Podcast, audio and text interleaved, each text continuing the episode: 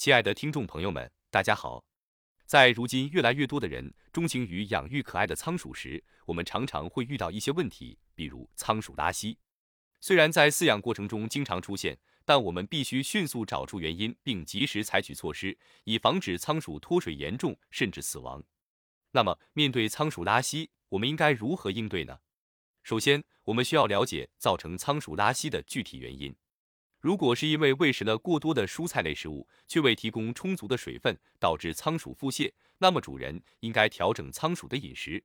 我们可以在仓鼠的笼子旁放置饮用水，确保仓鼠在口渴时能够及时补充水分。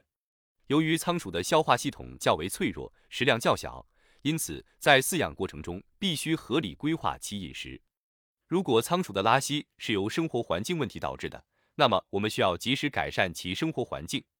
在炎热天气中，我们应为仓鼠提供降温措施；在寒冷时节，我们则需为其提供温暖的环境，并保持通风良好。只有这样，仓鼠才能在健康舒适的环境中欢快的生活。